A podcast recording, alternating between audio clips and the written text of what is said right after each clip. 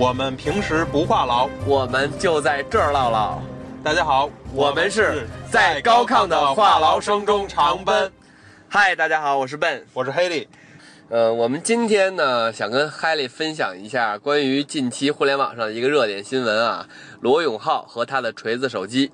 前几天呢，Ben 去参加了罗永浩老师的一场别开生面的演讲，也是近期时事非常关注的罗永浩老师的锤子手机的发布会。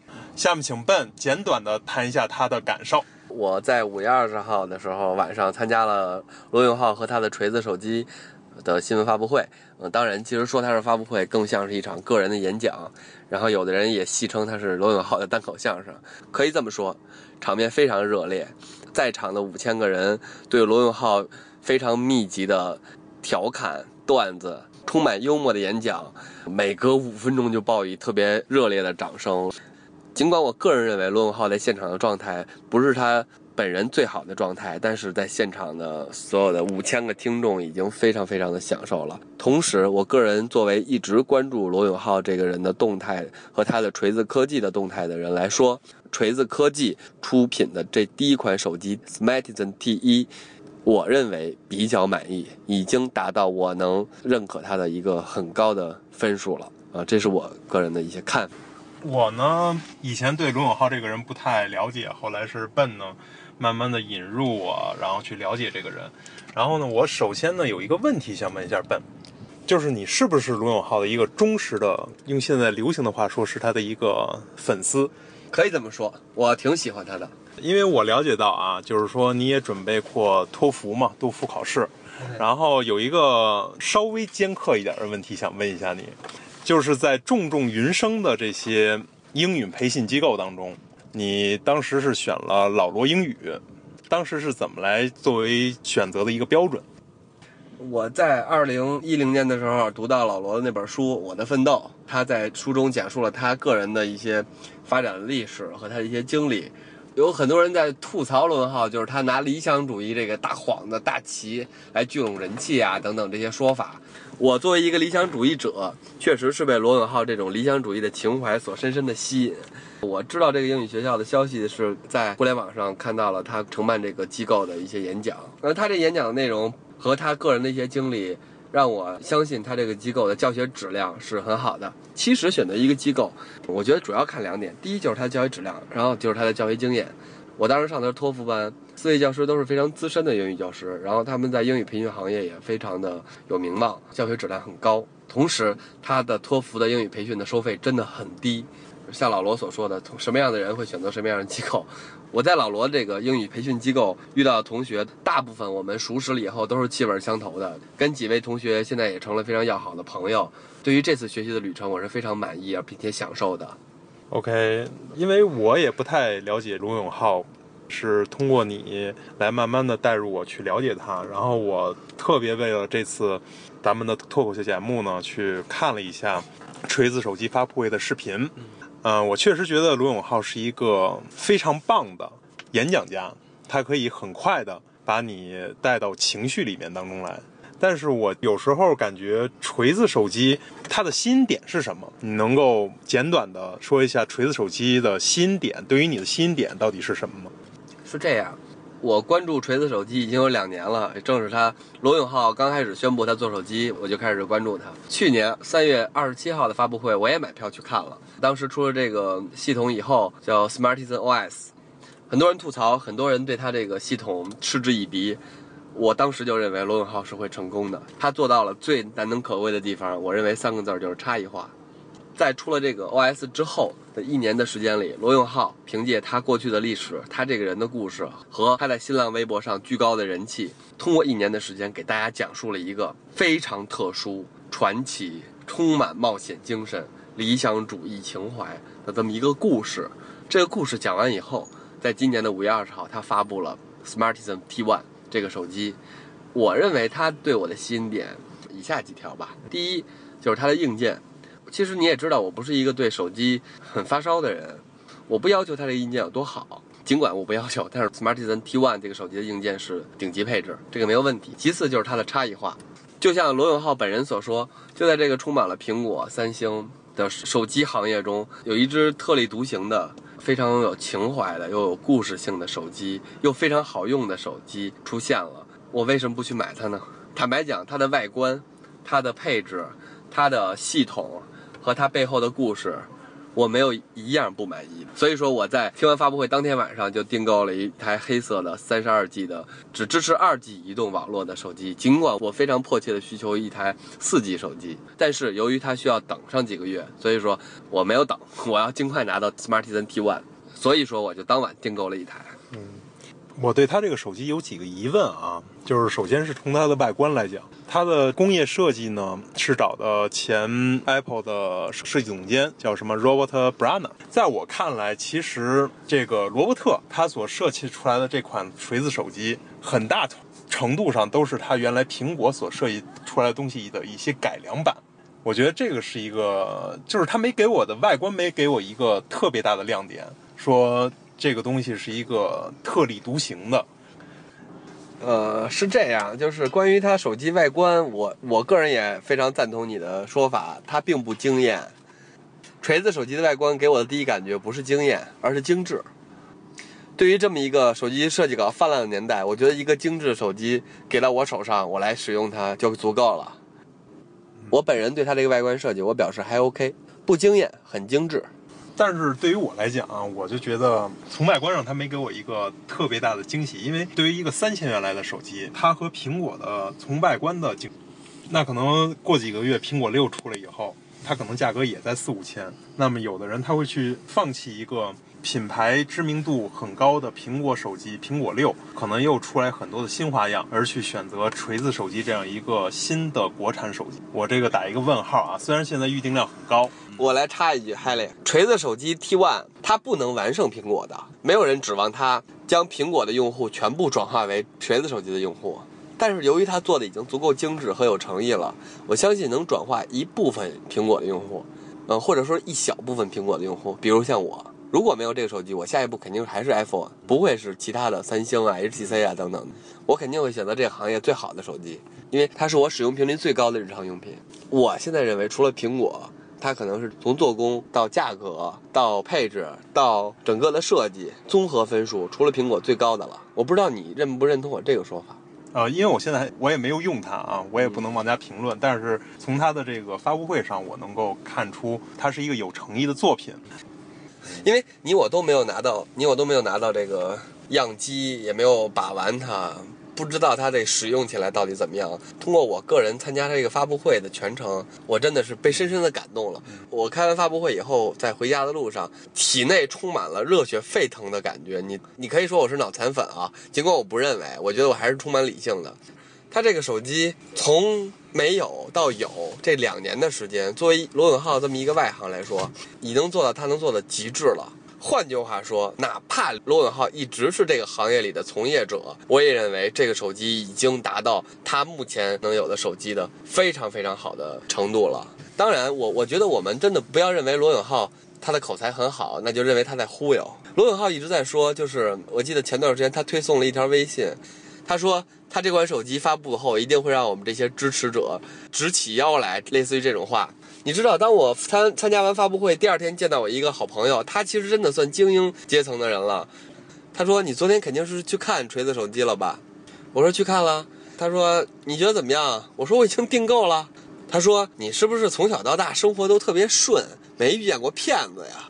就是他还是不相信。我觉得接下来锤子科技和罗永浩需要做的是如何用一个数据来彻底让被蒙蔽的这些人闭上他们的嘴。我看完他这个发布会，我觉得更多的是他的一个诚意。另外呢，我觉得就像他本人所说的，因为他特别强调软件这个东西，我觉得软件上他还是有一些小的突破的。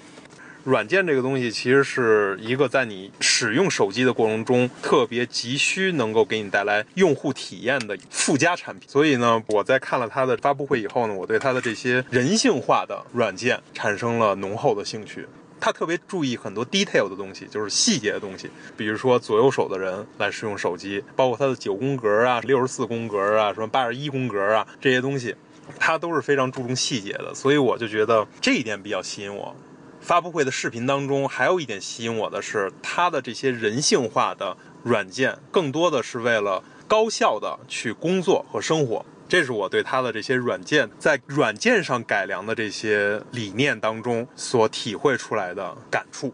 我对它的软件其实特别的满意，我一直在用 iPhone，其实我也没有用过安卓的系统，我也不知道安卓系统到底该如何使用。罗永浩一直在做的，我觉得是我用一个词儿打比方，就是我觉得他一直在做去安卓化的这么一个过程，他一直在给安卓的原生系统做减法，做减法同时他又不忘做一些改良，他这些改良对我来说是非常非常有吸引力的。我不清楚他这些改良对其他人怎么样，有的人觉得界面很丑，有的人觉得。九宫格很丑的，我一点都没有这么认为。我很喜欢这种差异化的东西。其实罗永浩一直在强调如何打动第一批消费者，而他这款手机的第一批消费者正是他所希望的精英人群或者准精英人群。因为你知道，这些人在社会中还是具有一定的话语权和传播力的。在两年以后看到他这款手机以后，我非常非常的感动。我觉得罗永浩特别棒，为他高兴。就是我还是沿着我对他的这个观念上的一些理解啊，我还特别喜欢他的。整个演讲当中的一个用语就是 tuning，我觉得这个词儿非常好。整个他的锤子手机都是在 tuning，没有什么特别多的革命、更新换代的这种突破，但是它都是在做 tuning。我觉得只要一个中国的新兴企业，而且是在一个手机产业当中，因为手机产业很多东西我。包括我以前也在讲，电影是美国人发明的，手机可能是美国人发明的，或者说很多这种高科技的东西都是国外人发明的，所以你往往不可能有特别大的这种更新换代的这种做法。但是你只要把 tuning 做好了，我觉得就是成功。是的。其实我觉得罗永浩给我们带来了一种可能性的预想。他在自己的个人微博上已经说过了，说我的手机没有什么突破，没有什么颠覆，只是比现有的手机各方面都好一截。我觉得这就够了。对于罗永浩来说，这已经是足够了的；对于我们用户来说，这也够了。而且我觉得，无论是他的这个整个发布会传传达给我的一个他的人生观，或者是他的这种企业观，还是说他的锤子手机给给我们带来的一个直面的感受，因为我现在对他没有一个直面的感受，只是通过他的话语当中去体验锤子手机给我带来的一个直面感受。我都认为 tuning 这个东西非常重要，它永远在调节。人生就是在一个 tuning 的过程，就是你只要把每天，你每天不会有大的改变。是的，你说我，除非你是得了什么中彩票了，或者是对一夜成名了，对这种几率太小了。所以对于常人来讲，每天你只要走稳稳的去走每一步，tuning 每一个细节，其实你就是在成功的路上踏出了一个坚实的一步。所以我就觉得我特别欣赏这句话。你永远在 tuning，可能成功离你很远，但是你永远在坚持人生的道路当中不断的 tuning。你可能永远达不到，因为成功这个词也很难定义什么叫成功，什么叫不成功。但是你不断的 tuning，我觉得对于你人生来讲就是一种最大的成功。是的，我认为罗永浩给我们带来的很多都是非常非常正能量的东西。尽管在互联网上很多人在吐槽罗永浩，经常骂人啊，罗永浩他吹牛逼啊等等的，但是你知道我的感触是什么吗？罗永浩这个人，作为一个科技界以外的人，通过两年的时间把手机做成这样。罗永浩曾经说过一段话，说是不被嘲笑的梦想是不值得去实现的，不被嘲笑的梦想是不值得去实现的。就是他一个英语老师去做手机了，很多人认为不可能，你干嘛呢？你还想做出一个那么牛逼的手机？你不是开玩笑呢吗？结果他做出来了，让我们相信某些事情，同时。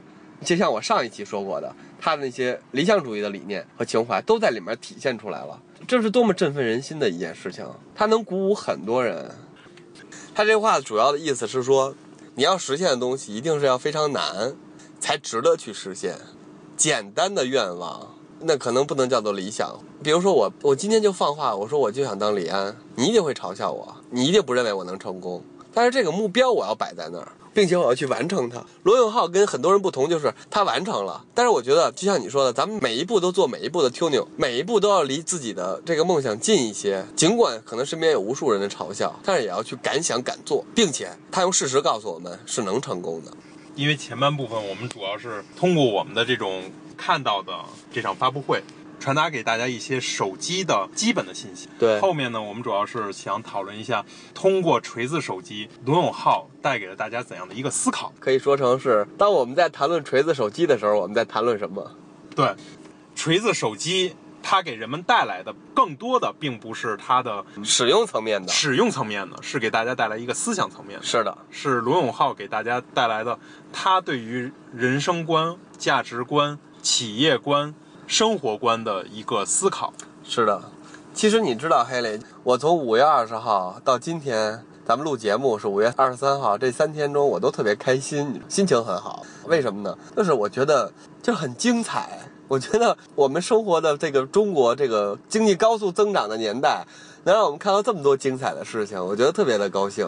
我原来看到一句话，我们为什么在北京这样一个冰冷、坚硬、充满雾霾的城市里生活？我们就是为了要和精彩的人和事儿相遇。我觉得这件事儿，锤子手机和罗永浩让我遇到了一次精彩的人和精彩的事儿，然后它能给我带来很多除了使用层面以外的更多精彩的、非常享受的体验。感谢罗永浩和他的锤子科技，感谢 Smartisan T1。我觉得一个手机能够带来一些人生哲理的思考，我觉得它也算是有价值。就像乔布斯他出苹果手机一样，change the world，change the world again，改变世界，再一次改变世界。我觉得一个手机，我们局限的认为它只是一个国产手机，一个国产手机可能不能够给我们带来特别大的。整个手机工业，整个世界手机工业的一个革命性的一个革命性的开端，但是一个国产手机能够给我们带来一些人生观的哲学，我觉得也算是有价值。而且我觉得罗永浩教会了我们一点，就是先学做人，再学做事。就是你看到很多，我们把所有的国产手机，可能小米是一个开源性的一个国产手机，在小米之前，可能我们把所有的国产手机都有一个代名词，叫做山寨手机。山寨手机的来源是因为做山寨手机的这些厂商们没有学会作为一个真正有价值的厂商，所以他先把这个他的理念摆这儿，我们要认真的、踏实的去做一个。国产的手机小厂商，然后我们再去把我们的这个理念付之于行动，慢慢慢慢的 tuning 我们的手机，给大家一个相对精品的国产品牌手机。其实网上有很多阴谋论者，有一些腹黑者，他们认为罗永罗永浩所演示的一切都是在表演，都是在装。都是在处心积虑，但是我就算退一万步，我认同他们这个逻辑，我也认为罗永浩是在，就像他所说，他是在处心积虑的，为了用户享受更美好的产品而处心积虑的赚钱。呃，我觉得这一期第一期聊罗永浩和他锤子手机可以先到此为止，未来我们可能会推出一些更有针对性的 topic。嗯，是的。我觉得总结一下我们今天讨论的一些主题，然后呢是赠给我们两个人，也是赠给广大的听众。就是首先第一就是坚持咱们的 tuning，每天有一点点的 tuning，可能你就离成功不远。也许你离成功很远，但是你不要忘记，不要放弃你的 tuning。因为你没有 tuning，你永远不会成功。你只有每一个小小的 tuning 累积起来，你才会成功。哪怕成功离你很远，永远达不到，也不要放弃 tuning。因为我觉得 tuning 很有意义。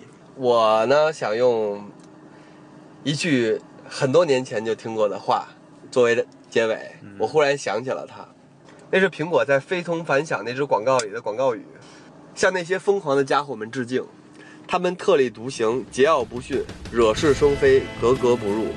他们用与众不同的眼光看待事物，他们不喜欢墨守成规，也不安于现状。